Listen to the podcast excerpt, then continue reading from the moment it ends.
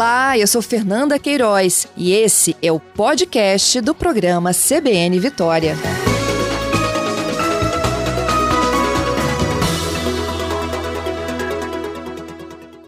Quem acordou cedo hoje teve a oportunidade de ouvir Dr. José de Lima conversando com Milton, né, sobre esse debate que é nacional, sem dúvida alguma. E agora a gente vai trazer um pouco para a realidade do Espírito Santo. Foram 24 denúncias, 11 procedimentos de investigação. Procurador, bom dia. Bom dia, tudo bem, Fernanda? Bem, obrigada pela sua participação e voltar aqui na CBN para conversar com os capixabas, hein? Sempre à disposição. Procurador, quando eu ouço uma notícia dessa, eu fico pensando em que século que a gente está. É, na realidade, é uma triste realidade. Na, bom, é uma triste realidade, porque o que eu chamo de banalização do ilícito torna é, uma, uma situação do empregado ou da empregada cada vez mais difícil. Quando você tem uma atitude similar a essa, e tem outras formas de assédio eleitoral, você começa a questionar até onde vai o limite entre o, o, o que você tem de preferência política e o que você tem de sanidade, né? Porque você termina criando um ambiente totalmente doentio na relação trabalho. Você imagine como esses empregados devem trabalhar. Então, não tenho dúvida nenhuma que o Estado brasileiro precisa dar uma resposta, isso independente de quem seja o candidato beneficiado ou prejudicado.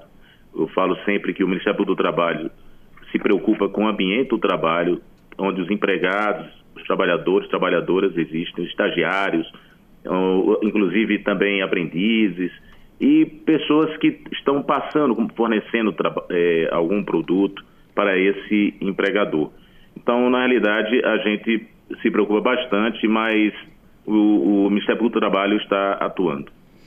Então, é, procurador, é que essa, essas pessoas né, que se sentem ameaçadas e num ambiente tóxico, né, como o senhor já, já manifestou, elas estão ali contratadas por conta das suas qualificações profissionais e não por conta das suas crenças, não é isso? Mesmo sendo elas políticas nesse momento.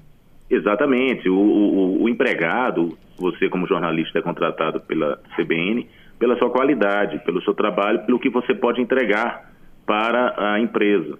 O, o fato de você ter o, o, uma preferência de um candidato ou outro, você isso não entra no, no contexto da relação trabalho. Então, na realidade, o que a gente pede nas nossas ações é que o empregador pare de fazer isso né, e pedimos que ele seja punido. A punição, no caso trabalhista, é o dano moral coletivo. Evidentemente, quanto maior a, a, o dano causado maior será, e de acordo também com a capacidade do empregador, e o dano moral individual, ou seja, você pode também buscar indenizações individuais para cada trabalhador atingido. Né? Então você vê uhum. que a, um ato desse tem que analisar se isso tudo foi verdade. É, muitas vezes é, se fala muita coisa e, e, às vezes não é a realidade que ocorreu. É, se, por exemplo, colocar celular no sutiã, entendeu? Então, assim, são situações que você termina é, ferindo não só a parte trabalhista, mas também, inclusive, a parte eleitoral, ou seja, há uma ato trabalhista com a possibilidade de um crime eleitoral. Então, isso, é, os empregadores têm que entender que, que a repercussão de uma situação dessa, inclusive para a própria imagem da empresa, é, não é bom, porque você contrata pela capacidade que a empresa tem de ser contratada. Né? Então, essa, essa é, é a relação é, trabalhista entre empregado e empregador e a relação civil também entre empresas que se contratam para determinada é, atividade a ser desenvolvida. Uhum. no Espírito Santo foram 24 denúncias, né? Isso de janeiro a agora. É, isso aí são as denúncias, elas tendem a crescer, né? Os números, se a gente conversar mais na frente, esse número com certeza ele já é, aumenta. É, nós estamos fazendo a, o MPT está fazendo essa atualização é, praticamente de hora em hora, porque é, são muitas denúncias e não parou. Então a gente tem ainda 12 dias, mais ou menos, para o, o, dia 30, né, para finalizar a, a 11 dias, né, para o dia 30, então para finalizarmos a eleição. Então muita coisa ainda pode é, chegar para instituições envolvidas. Uhum. E dessas 24 denúncias, 11 já, vi, já viraram procedimentos de investigação? Isso, temos 11 eh, procedimentos em, em, investigando as empresas, eh, 24 denúncias que correspondem a. pode ter repetição de empresas. No Brasil inteiro, a gente está com um número agora de 447, né? Para você ter noção, como eu citei hoje de manhã, nós tivemos um aumento de mais de 400, entre 400 e 500% de número de empresas envolvidas em todo o país de, nesse processo de assédio eleitoral e também um aumento de quase 300% no número da denúncia e está aumentando. Então, é, não sabemos até que ponto pode chegar, só vamos saber no dia 30. Agora, procurador, a gente pode dar exemplos aqui, lógicos, né? Senhor, é, como está em caráter de investigação, em alguns é, dessas empresas aí, o senhor pode até omitir nome, né? Mas para que o, o, o, trabalhador possa se enxergar em que condições ele está ou não sendo ali coagido, assediado? É, na realidade são várias situações. Eles podem é, reunir os empregados para é, expor que determinado candidato tem que ser votado e eleito, senão vai fechar a empresa, como já aconteceu. É, inclusive tem é, denúncias para que os, os, os, empregados levem dois celulares, né? Para que um fique guardado e outro seja entregue para poder ser é, utilizado. Então veja que é, tem vários. É, tem proprietário, por exemplo, de hotel que saía coagindo empregados a votarem no, no candidato para presidente, distribuindo material de campanha.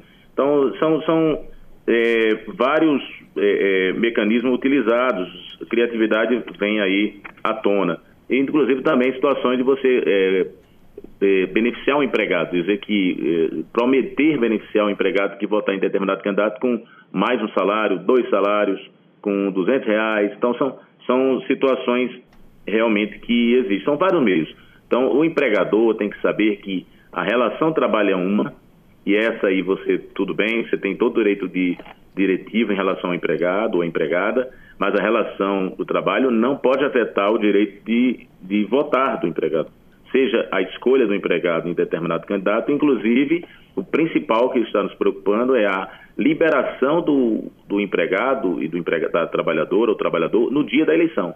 Né? Se você impedir que o trabalhador ou a trabalhadora vá votar, também é uma forma de você estar burlando a própria legislação eleitoral e ferindo a legislação trabalhista, porque é uma forma de você impedir que o, o, o empregado exerça o seu direito como cidadão. Uhum. Ah, vou tentar trazer aqui para o exemplo do eleitor. É, ele pode ser convidado pelo dono da empresa para assistir uma conversa com o candidato X. Isso pode? Olha, é, na realidade, a lei eleitoral fala que qualquer propaganda eleitoral ela é proibida. Né? Se entender que essa conversa é uma propaganda eleitoral, então não poderia. Tá, ele não Nesse pode ir para dentro do ambiente de, de, trabalho e apresentar sim. as propostas dele. Sim, sim. É, na realidade, a, a, se você entender que isso é uma propaganda eleitoral, então você não tem como fazer isso. Porque no período eleitoral, o empregado ele, ele tem que ter a liberdade de fazer essa, essa, essa, essa, pra, é, é, esse é o direito de votar no dia e ter a escolha dele e é secreto, então não precisa nem falar para ninguém. Então, essa, essa forma de agir do empregador exigindo é a sede eleitoral. A questão de você levar um, emprega, um candidato para fazer propaganda, você tá, vai estar tá ferindo, inclusive, a própria eh, legislação que proíbe. Tem resoluções do TSE nesse sentido. Uhum. Inclusive, vai quem quer, é... né? A não ser que ele exija que todo mundo esteja no auditório, por exemplo, para assistir. Sim, aí, aí ele já está praticando assédio. É, em relação, é, em relação, olha, você tem, eu tenho aqui uma, um registro de um proprietário de um hotel, que instalou uma, um mecanismo similar à urna ao lado do relógio de pontos para treinar os, os empregados a votarem. Então você veja que a criatividade está à solta. Meu Deus, procurador. E aí ele botava o número do candidato também para todo mundo decorar? Eu, eu, o registro que eu tenho é só isso, então possivelmente sim. Aí o, o, o, o trabalhador chegava para bater o ponto, ele tinha que treinar a urna. Sim como se fosse um treinamento, né? Para você fazer isso. Então, são resumos de fatos que são processos existentes, né? Alguns estão em sigilo, porque a própria é, pessoa que fez o, a denúncia pediu sigilo, outras o próprio procurador entende que deva ser sigilo. Então, é, mas só para você ter em relação ao fato que existe sim. É, nós tivemos aqui um também com repercussão nacional em que o proprietário de uma indústria ele exaltava um candidato em detrimento ao outro, né? E colocava uma série de ameaças, né, para um cenário de possível derrota daquele candidato dele, que isso poderia gerar, inclusive, impacto na própria geração de emprego da indústria. É, na realidade, o, você vê que o, o, existem empresas que estão fazendo comunicados para eh, outras empresas dizendo que se fulano ganhar vai haver diminuição de pedidos do fornecimento. E dando ciência disso a todos os seus empregados. Ele, ao mesmo tempo, está praticando assédio com seus empregados e está forçando prática de assédio aos empregados da outra empresa que fornece, é, que é contratada pra, pra, como fornecedora. Então, assim, é, são várias possibilidades e essas possibilidades têm que ser analisadas, claro, caso a caso. E há um, ontem mesmo, numa reunião que eu tive do TSE, eu encaminhei ao ministro presidente e também ao procurador, ao vice-procurador-geral eleitoral, doutor Paulo Gonet, a relação de empresas no Brasil inteiro que nós tínhamos até ontem, né? que estejam é, sendo, que foram denunciadas pela prática de assédio eleitoral no seu ambiente de trabalho. Mais de 400, não é isso? 447 até ontem. Uhum. Hoje, se eu, se, eu, se eu parar aqui, com certeza deve ter aumentado. Uhum. Eu tenho aqui, ó, já perguntas em situações de ouvintes. E a pergunta de um deles aqui: posso decorar toda a área interna da empresa com a propaganda eleitoral de um candidato? Ah, isso é propaganda eleitoral, o próprio Código Eleitoral proíbe. Não Mas pode, então? né? Não, não pode. Tá. É, posso me recusar a ouvir propostas de um candidato que esteja dentro da empresa? Sim, claro. Deve. Ele não pode obrigar, né? Você ouvi-las. Não, não pode obrigar, porque isso não faz parte da relação de trabalho. Aham. Mais um outro aqui, ó. O empresário ele não pode se manifestar, mas geralmente os sindicatos se manifestam. Como é que fica a situação envolvendo sindicatos? Vamos lá. É, o sindicato não. Vamos, vamos por partes. O sindicato não pode exigir que os seus empregados do sindicato é, façam essa. É, tenham essa. É, sejam forçados ou, ou sejam.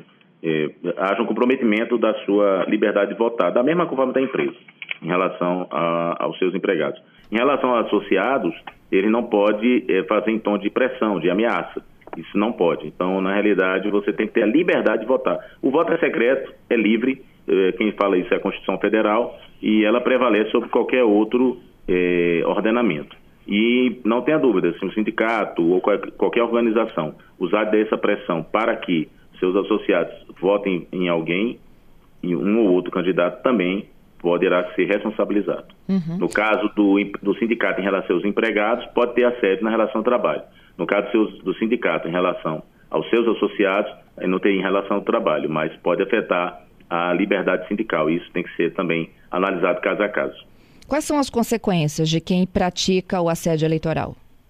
O assédio eleitoral, no âmbito trabalhista, você pode ser determinado pelo, por uma ação judicial é, uma decisão judicial de uma ação civil pública do Ministério Público do Trabalho para fazer, não, não, não, não praticar esses atos, não fazer, ser obrigado a abster-se de praticar esses atos. E também um dano moral coletivo para toda a sociedade, como vem acontecendo em todas as nossas ações, e também um dano moral, prova indenização individual para cada empregado.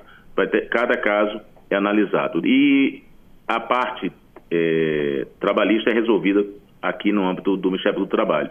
Encaminhamos também ao Ministério Público Eleitoral, isso cada procurador, cada procuradora de trabalho no seu, na sua, no seu âmbito do seu processo, encaminha ao procurador eleitoral do seu, do seu estado tá, o fato denunciado, porque ele apurará também eventual crime eleitoral que está previsto né, na, na no, no Código Penal como crime. Ele pode ser responsabilizado também por crime eleitoral? Sim, pode. É. A, e essa análise é feita pelo Ministério Público Eleitoral é, o Código Eleitoral fala né, que exigir ou coagir qualquer pessoa a votar em determinado candidato. É, em geral, isso são é, penas de reclusão. Então, na realidade, isso, mas essa análise realmente é feita pelo Ministério Público Eleitoral. Vai doer no bolso e ainda pode ser preso. É, a consequência criminal é analisada pelo Ministério Público Eleitoral, mas no, doer no bolso, com certeza. Não, e não só no bolso, né? Possivelmente, talvez, na imagem da, da empresa. Exatamente. Procurador, como é que as pessoas denunciam? Nós temos o site do MPT, mpt.mp.br, e na, no Espírito Santo vocês podem ir na Procuradoria Regional do Trabalho, que tem lá um, todo o pessoal preparado para receber as denúncias. E não tenha dúvida, nós temos é, Procuradoria Regional na capital e também nas, em duas PTMs. E nós temos em três PTMs. E temos certeza que vocês é, saberão encontrar o local. É fácil. Qualquer dúvida, coloque no, no, no, na internet, né? Ministério do Trabalho, o Espírito Santo, que vai encontrar. Queria te agradecer mais uma vez pela gentileza e pela participação. Pois não, Fernanda, estou à disposição de vocês. Obrigada, bom trabalho. Obrigado, para você também.